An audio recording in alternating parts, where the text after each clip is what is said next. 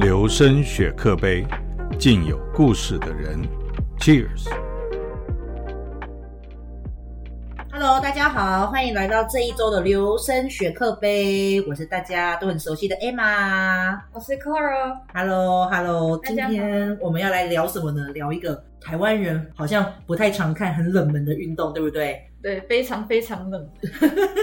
是什么呢？大家心里有没有一点想法？就是花式滑冰，大陆叫花样滑冰，对不对？对，对，那花式滑冰的话，为什么会这么喜欢花式滑冰？有什么原因吗？因为在台湾好像没什么人看。对，都是因为一些突然的契机，像是嗯，我主要看是看雨声，但是帅对，哥，帅哥，帅哥。还是以雨声为主，对， 嗯是有一次，就我刚好看到影影那个雨生的影片，然后我朋友就路过，我就问我说：“哎、你所以你知道那个人叫什么名字吗？”我就说，我那时候就想说，惨了，我不知道他叫什么名字。然后我去查了之后就，哦，这个人哦，哇，呃发出了迷妹般的叫声，对对对对对，女是因为生这样子女生才的 发自内心的迷妹，就是刚刚那个声音，呜对的那种我感相信觉。喜欢雨生的大部分入坑应该都是这个样子。没错，就是在网络上不小心看到一个人的影片，然后就坠入爱河，对没有没有原因、没有来由的就喜欢上他了。对对，他真的是一个非常非常优秀的运动员哦，得奖无对数哦，然后体态呀、然后他的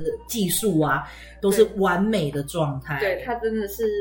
在滑滑冰的生态跟整个体系的脉络里面是一个很特别的存在。哦，对所以你是因为看了羽生结弦的一个比赛的影片，对对对才对滑冰产生兴趣。对我是因为看了那个台湾比较多人应该知道，就是梅德韦杰娃，嗯就是那个嗯梅娃，没有啊没有啊，他有一次有一个在日本的活动，应该是哦 gala，、就是那个比赛后的表演，算表演的一个舞台。然后他变身，哦有对对对，美少女战士越野兔的变身，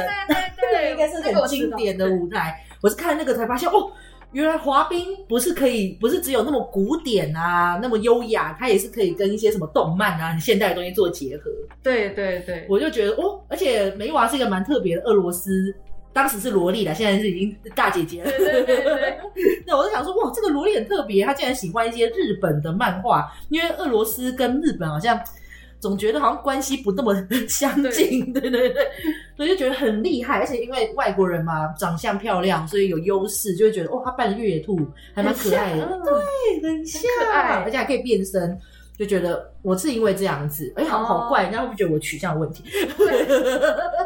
很多人看到花样滑冰选手，应该都是从 Gala 或他们的 EX 里面看到，对，没错因。为那那些的花样跟创意比较多。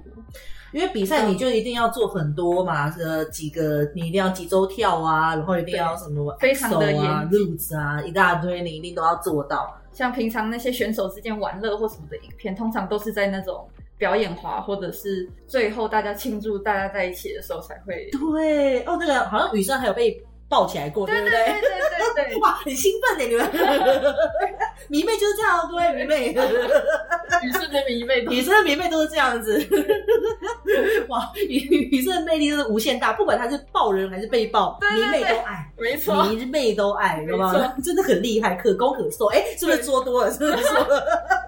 啊，太多了，太多了，太太次文化，太次文化了。那所以说，自从知道羽生结弦这个选手，也看过他的影片之后，你会有养成每一季或者是每一年定期看花滑比赛的习惯吗？还是有就是哦我会记赛季，就记赛季大概是。八月末开始，对然对后对到对对隔年的两三月，对对然后接下来接冰演，那中间有一段哇，时你间真的很熟，嗯。然后中间有一段时间空窗期，就我们休息，然后到了八月末，所以又继续看，就是一个循环。让让选手休息一下嘛，对 总是要休息一下他嘛们。休息，我们也休息。对对对对不然跟对比赛其实压力很大，很大很大，而且他们好几个就是那个好几个站点嘛，什么什么真的。没错，美国站嘛，日本站什么的，好没，错日本有站吗？有有有嘛，有一对站对不对？我对记得，好像现在中国站也有对不对？呃有北京的，北京站嘛，对对对对，对中国大陆那边也有一个，是，可是，在台湾可能有点困难，因为我们的冰场好像也不那么对的多，对对，就觉得很可惜。台湾唯一的符合国际赛制的冰场就是小巨蛋，哇，大家有没有？应该很多人带女朋友、男朋友去溜过，溜过对没有想到是那么正式的赛场吧？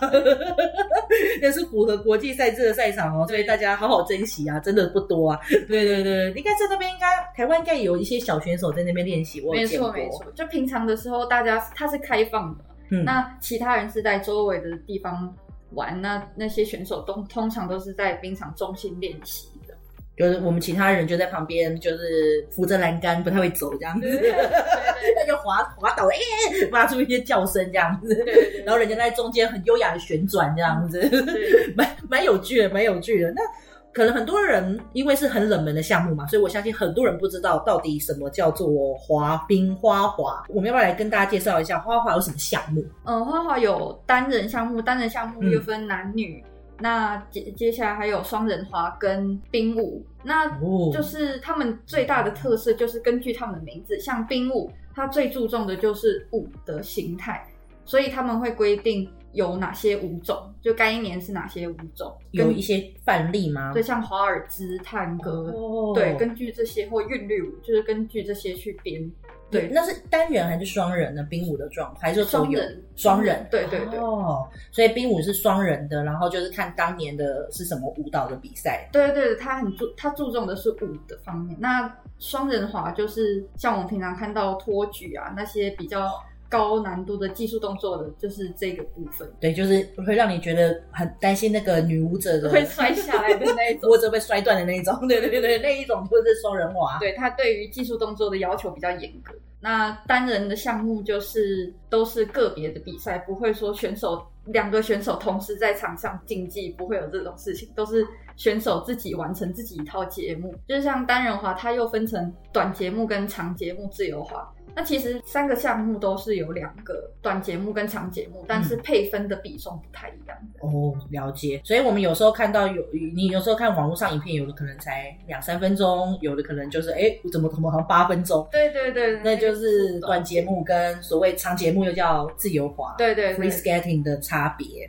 对对对对，free skating 的话，你就可以选比较多，放你自己喜欢的东西比较多，因为是 free 嘛，感觉对就你可以有比较多自己想发挥的空间。，对，可以根据你的擅长的东西或擅长的元素去编排。所以就蛮蛮有趣的，而且男子滑跟女子滑差别也是蛮大的。，对，男子滑目前现在看起来都还没有说都是正太的天下。 对，这都还是熟男们的。哦，哎，对对对，对大家来讲会觉得，哎，什么熟男？女生今年不是才二十几岁吗？对，哦， 对对但是其实，在花滑界二十几岁已经算是高龄选手了。没错，就像雨生也是经常被当做高龄男单。对，大家是可能很难理解他的，其实他的生涯会比可能篮球、棒球的这种运动选手的生涯还要更短一没些。错，尤其像女生的话，其实最精华、最精华的时间应该是十五到十七或十八岁。没错，非常非常短，对而，且他们还要撑过发育期。对，大家可能无法理解，会觉得啊，为什么会这样子？因为你就算以女性来说，你就算吃的再少再瘦，哦，我们还是会有一些发育，无论是在胸部或者是屁股上面的发育，这个东西就是都难以避免。所以说，你的身体重心会改变，所对以你可能已经练了十几年，你都很顺。例如，你从两很多花滑的女单选手都是从两三岁就开始练习，没错，没错，你已经习惯十几年你身体的重心，突然在你发育期大改变的时候，你没办法撑过这段时间，你就会被这个这个赛场所淘汰，没错，非常的残酷，非对常女残酷。花滑对女单来说真的非常残酷。所以说，花滑现在大部分在大奖赛里面得奖的都是我们常说的萝莉，对 然后自发这个赛场就是大家常说俄罗俄罗斯的萝莉， 对对，对对，完全自发。那一年有哪一些新星出来，就大家都会大概知道哦。那接下来成人组或者是接下来要拿冠军的，都大概是哪些人？对，因为他们等于说还没有完全发育，然后他们的又练习了很久，所以说他们很容易的就可以拿下，比一成人女单更容易。所谓成人就是更年纪大一些的大龄女单更容易拿下冠军，所以这几年我记得冰华协会已经有在，因为都是俄俄罗斯萝莉的天下，好像花花滑协会已经看不太下去，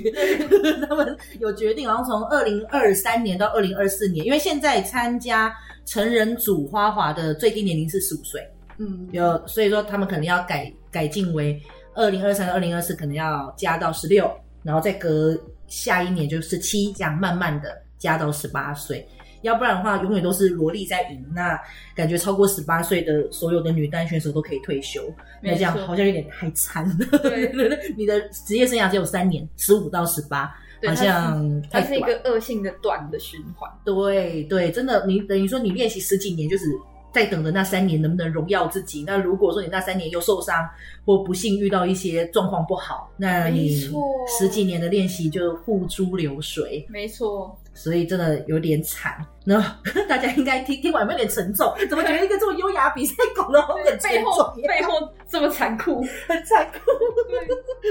那也要谈谈他的赛制是怎么样？赛制的话，就是比较有趣一点是，他们的比赛的含金量是根据比赛的时间分布还有稀有度，像是什么意思？含金量最高的就是奥运，因为奥运的哦比赛举办四年一次对四年一次，然后接下来就是才是其他的比赛这样。我记得什么那大奖赛应该或者那些，例如我们刚刚讲到的北京站、日本站、美国站这些，都是对每对年对都有嘛。对对对，然后他们是根据前一年的排名，让选手们去做选战，可以选两个站，然后进行比赛之后积分，然后最后在总决赛的时候再比一次这样。然后也是一定要到你这四年的积分要达到一定的高度，你才可以参加冬奥。对对对，对对对，你这个国家也会选说，我这个国家到底要派谁去参加？没错没错没冬错。季奥运，所以为什么那么多俄罗斯的萝莉或正太们会转到别的国家？因为在俄罗斯这个国家实在太竞争了，太冷了，人人都会啊花滑。没错，学画画的人太多了，以至于厉害的人也很多，所以他们在他们的国家，其实他即使他滑的再好，在他们的国家都没有机会代表国家去出赛，所以他们就会选择转籍到美国啦，转籍到别的欧洲国家之类的。没错，而且俄罗斯它也很，它的体系就是比较垄断，像都是集中在面姐那 边。对，他可能不知道我们在讲谁，就是培养出俄罗斯萝莉的可怕的教练冷面面接，对，他真的都不太百分小。之对百分之九十九的最近的俄罗斯的选手几乎都是从面姐出来的。他真的蛮恐怖的，他我记得他从索契奥运开始就是哦，对对就对以对，就是那个辛德勒的名单那个红衣少女的对对那对个对对一战成名之后，哇，他就一发不可收拾，他带出来的每一个萝莉都是大奖赛的第一名、第二名、第三名、第一名、第二名、第三名，这对样每一年都是这个状况。很恐怖，很恐怖。可是他听说他好像带人带小朋友的方面好像有点问题，因为我记得他跟选手之间发生过很多次转队的冲突。对对，像美瓦还有杂技的部分。对，美网好像有指控说，为什么你要让杂技生组这样对子？对对对，那也搞得好，然后后来他就平常冬奥的时候气到，对，平常冬奥的时候，然后气到转队到那个波叔奥社那边的对波叔那边去嘛，就是加拿大的教练也是羽羽生生结跟弦的姐，跟金妍儿的教练。对。可是后来美网过去之后的表现，好像也比预期中再低一些。对，然后又对加上他已经长大了，对他算是可能没有熬过发育期这一对，还有他的技术没有太大的突破，所以然后好像伤势也很很多。对对对， 所以他后来就退役了，蛮对可惜的，没有参加这次的冬奥。对对对，不过没关系啊，我们祝福他，他这应该 有找到人生的方向了。我相信他可以去对日本发展，没问对题。对，我也觉得他的路子非常非常的广。 对对，大家不用太担心，他 OK 的，他 OK 的。对我们是不是也来讨论一下服装？因为很多人都会在讲说，就是滑冰的服装看起来非常的艳丽，或者是看起来非常的华丽这样子。嗯，嗯，其实对服装对于选手来说非常重要，就是它的虽然大家看到它上面有很多装饰啊、水钻啊什么的，但是那些的重量都是有经过非常严密的计算，而且最重要的是你身上的东西不可以掉到冰上面，对，。掉到冰上面绝对会扣 分扣到爆，而且会造成自己的危险。你如果滑到，然后滑倒了，你可能受重伤。对，像雨生曾经有一次表演滑，这甚至是表演滑，就是因为他有一首是天鹅的，嗯，然后那一首他的服装上面有很多水钻，但是他、他嫌那个袖口的水钻太重，他跳不起来，所以他就把当场把那个水钻给拔了。对，哇，所以就是说一两颗水钻，他们都会有感觉到差距。没没错没错，所以对于选手来说，就是整个服装的设计是非常非常严谨，还有装饰什么的，并不是说你想加就可以加。对，而且实话说，就是有选手有透露爆料跟我说，其实他们很少洗那件衣服，对对对对那你觉得那衣服对 听说蛮臭的。对，因为它是手工，就是像那些所有装饰物都是手工粘上去的，没有办法丢洗衣机。对就是我们讲的，你可能在八月到二三月的这个赛季中，你都不能洗这件衣服，对， 那怎么办？他们会洗，好像听说会洗一些腋下， 对对对，就是比较会积累汗意的地方。对对对对对对，那其他地方真的就没有办办法，啊！喷香水，喷香水，真这样对，除除臭臭，喷对雾。对对，没错， 要不然怎么办呢？就是蛮蛮无奈的，对对对。而且花滑除了就是服装之外，其实花滑也是一个非常花钱的运动，对不对？没错，。没错，其实很多很多人都以为说，好像花滑就跟一般运动一样，no no no，no，没其有实它非常的费钱。如果你要让你的小朋友去学花滑的话，你要认真想想你的口袋够不够深，没错，因为他除了要找一个教练嘛，你当然是要找教练，要不然自己滑好像你 你要怎么转圈呢？你可哎能都不会。还有刀，还有那对些对，你要买那些，就像刚刚讲的服装也是要钱嘛，手工听起来就很贵、哦。对，非常贵。像那种雨生或者是枪模他们那样子的服装的话，都是台币大概几十万。对啊，这不要不要想说，哎、那件怎么看起来好像有点 low low 的？哎、e x c u s e me，那几十万，对，那全部都是手工手工制作那。是完全贴合它的肌肉线条做出来的。没错，没。错，就是连他们的服装的 model 都是按照他们的身形去做的。所以真的那件衣服很贵，然后你还要租个冰场，因对为它不是什么在路上就可以做的运动，你不可能在在马路上面滑滑没错滑冰吧，对不对？你还要租冰场，然后你还要有教练，然后如果你今天想参加比赛，你就要找一个编舞师来帮你编舞，因为有时候没错教练他是没办法负责编舞，这是两个分开的。那当然你还要找人来编辑音乐，对不对？对总不能就自己开始滑起来没有音乐吧？对，你这个一系列，然后你的服装啊、冰刀刚刚讲的这些钱下来，其实是个非常惊人的花费。所以其实很多很多在很多画画学生都有讲，他们在没有成名之前，他们的父母都是很辛苦的供养他们去学画画。没错，而且像花滑，它并不是说一个礼拜只上一次冰就可以滑的运动，它几乎要每天都要上冰。其实一天不上冰，你的身体就会知道；那两天、三天不上冰，你的教练就会发现。对，就会说，哎，你怎么那么僵硬？而且对其实不是只有上冰而已，你如果要让你的体态更优美啊，你可能还要去还去学修韵律、道体操啊，去学芭蕾。对对对对你要学的东西是很多的，所以一般选手的训练时间都是在十二小时以上，每天。没错，所以羽生结弦就是有一个传奇嘛，他到现在都没有手机。对他他是用以前大家都会发现他是用那种随身听啊 iPod 什么的他为了让自己专心 focus 在这个练习上面，他是完全没有社社交的这种手机啊，或者什么有没有我们的社群账号啊，来脸书扒一下没有，IG 扒一下。粉粉丝在非赛季的时候就是完全见不到人，他对只对会出现在别人的社交账号里面。对对对，就想说，哎、这个人怎么消失了？他还好吗？这样子，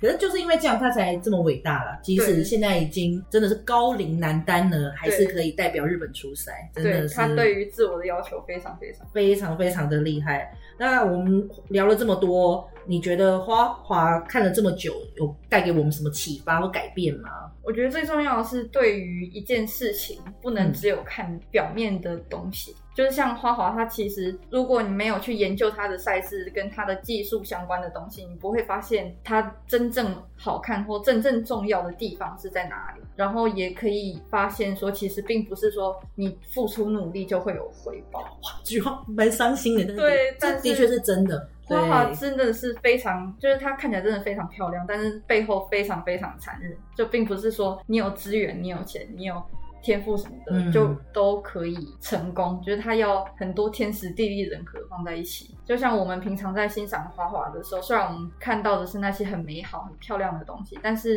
背后的那些悲剧性的故事，也可以嗯让我们对于这个运动有更深的体悟跟了解，对对，因为真的，大家不要只觉得它就是一个好像很 fancy，然后好像很轻松，就是在冰上面滑来滑去的运动。就像刚刚讲的，只有几十克、几百克的一个水钻，都会让选手觉得，哎，我的重心不对了，我要拔掉。所以你就知道那是一个多么精细的活动。然后每天要上冰，冷的要死，然后没错要上冰前，我记得以面姐那边来讲，她还得那边的俄罗斯萝莉们还必须要先在健身房练习两个小时，没错。然后上冰，上完冰之后还要去游泳，对哦，让你还要的去身体放松什么的，所推拿什么以的，推一整拿天你的整个生涯都要付出给哦花花。对，然后你就只是为了，如果你是又不幸的是女女子滑的啊话，你对，啊那哦这 你可能只有短短的在趁着发育前短短的那么两三年的时光，你必须要发光发热，要不然你可能这辈子就是白练。没错，然后你突然你会觉得哦，怎么我好像什么都不会了？因为你这个时候突然丢回没错现实的社会嘛，你你只会花滑，你也没有很正当的学历啊什么的。说真的，这个是蛮恐怖的，所以大家真的希望大家可以多了解这个运动，不要只觉得它好像是一个啊，好像很美啊，好像很轻松的活动，它其实是一个真的充满苦难、很多恐怖的故事，真的。所以有些电视剧啊、动漫啊，对于它的一些 描写或者是说配置，都会让我们，如果你有认真看画画，就会觉得，嗯，嗯，对，我也觉得很多电影都把它都往好的一面去描述，或或者有些动漫啊，都比较是在描述它很光辉灿烂的一面，但其实不是真的，没有，因为没有人想在乎啊，没有人 who cares 你训练的时候，大家只在乎你得奖的那个瞬间。没错，但是说真的，那个痛苦真的只有自己可以体会。真的，好，那我们今天大概就到这里了，谢谢大家。谢谢大家看未来如果还有什么花滑新的比赛，或者有什么新的新秀出现，我们再继续来更新。 希望有在看花滑的朋友要记得告诉我们哦。那下个礼拜再继续来收听我们的留声选课杯喽，拜拜。再见。